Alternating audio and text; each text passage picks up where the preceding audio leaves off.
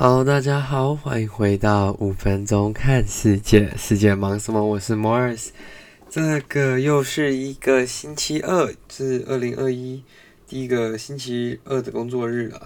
好了，那今天呢，我们要来看的这些新闻，相对来说比较没有那么的。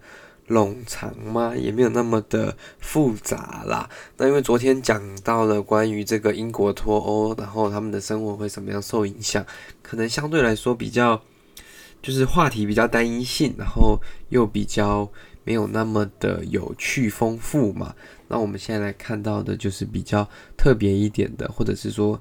没有那么的 serious 一点的话题。那我们今天第一个要来讨论的这个新闻啊，我觉得我当下自己看到的时候，我就觉得哇，这个是什么样的一种现象跟状况呢？跟这个“一带一路”又没有有一点相似那种感觉啦，就是像是金钱或者是呃某种物质上的外交关系这样子。好啦，这个是关于英国爱丁堡的这个动物园。那他是说，英国爱丁堡这个动物园，他没钱继续饲养熊猫，所以这两只熊猫叫做阳光跟甜甜，明年将被迫回到中国。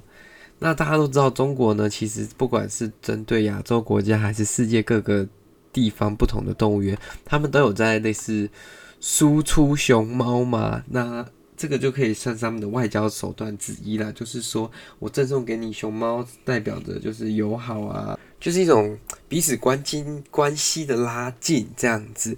那这个其实就会有点像中国在“一带一路”里面他们所做的啦。他们虽然没有是没有用这种动物性的这种呃交换，但他们是去说哦，我借你钱，你。给我盖港口，还是借你钱去盖道路，借你钱去盖铁路，但是你如果还不出来的话，那这个就是我的喽，这种概念。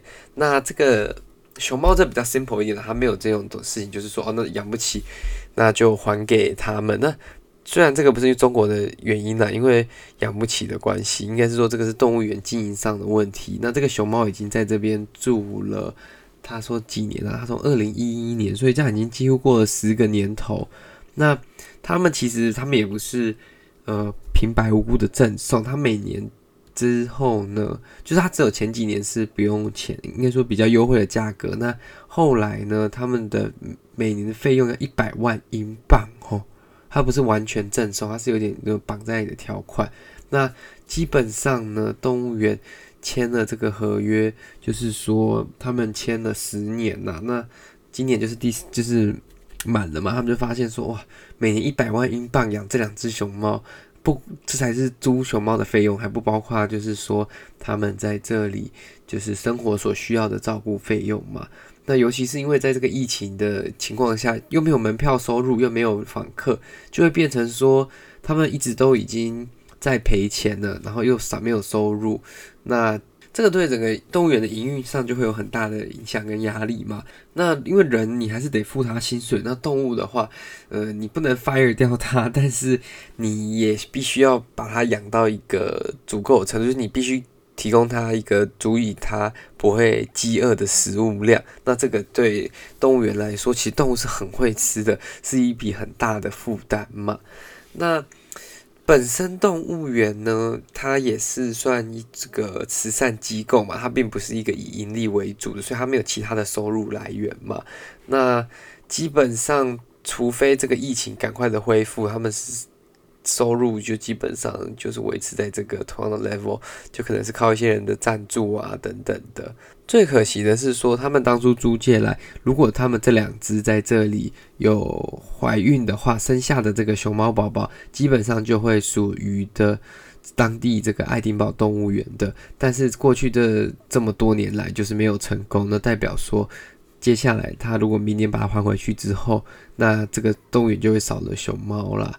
那这个对当地的民众跟这些当地的这些学者可能是比较可惜的一点。那那这个其实，在世界各个国家都有这样的情况发生。那其实就像人家说，这是熊猫外交嘛，把熊猫送出去当他们的外交大使。那有一些比较特殊一点的，可能就是像赠送的；那有一些就是用这种租赁或者是有优惠条款的方式。那不管怎么样，这都是中国的其中一种手段。那也可以说是蛮聪明的啦，因为毕竟熊猫这么可爱的动物，一般人不会联想的太多太复杂啦。那如果是友善的文化交流，这其实也不错。那提供着这些世界不同的地方，大家一个不一样的动物可以观赏，可以学习。那很可惜的是，因为这个费用的关系，它明年将会返回中国这两只熊猫了。那对他们来说，可能又是应该会是一个蛮大的环境改变嘛。他们又要这样搭飞机一路，他这样十几个小时回到中国，回到四川那边，这个相对来说对人可能都已经不是那么的好受，对动物来说应该是更难受。他们必须要在忍受那种高压舱的环境，再一次的旅程这样子。好的，那今天跟各位讨论的就是关于这个熊猫的故事的。那很幸运的，我们在台北动物园也可以看到这团团跟圆圆以及他们所生下来的猫熊猫宝宝。那大家如果有空呢，也欢迎到这个台北动物园走走，因为比它基本上算是一个北台湾算不错的动物园了啦。它有非常多的动物，然后也有非常好的一个园区。那今天的这个新闻分享就到这里结束了，感谢各位今天的收听，并祝各位有一个美好的一天。那我们就明天再见了。如果你喜欢这个节目，再帮我分享给你的亲朋好友，然后也可以到我们的 Facebook 跟 Instagram 跟我们一起聊聊天。拜拜，下次见。